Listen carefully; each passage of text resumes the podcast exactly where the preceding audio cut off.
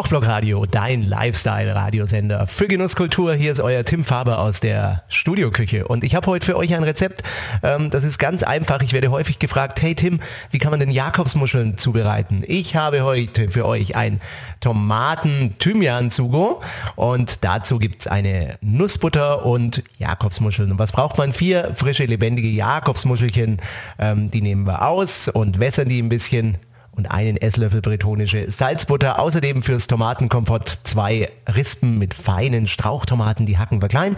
Eine Schalotte fein gehackt, eine Knoblauchzehe fein gehackt, Olivenöl, ein Teelöffel brauner Rohrzucker, vier Thymianzweige, die Blättchen zupfen wir ab und einen Schuss Nölli Salz und Pfeffer aus der Mühle. Ja, und ähm, dann äh, werden wir einfach mal die Schalotten und den Knoblauch in einer kleinen Sauteuse mit reichlich Olivenöl glasig andünsten. Tomatenwürfel samt Saft und Thymian sowie Zucker hinzugeben, etwas einköcheln lassen und mit einem Schuss Nölli Pra ablöschen. Dann muss das Ganze sämig werden.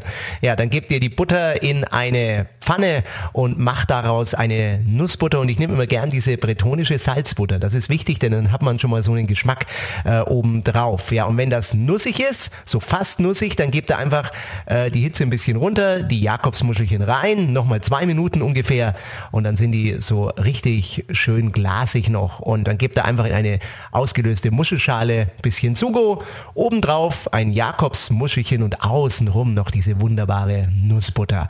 Und dazu einfach nur Baguette und natürlich einen Weißwein. Lasst euch schmecken mit eurem Lifestyle-Radiosender für Genusskultur, Kochblog Radio und lest das Rezept mal nach auf www.kochblogradio.de. Euer Tim Faber hier aus der Studioküche.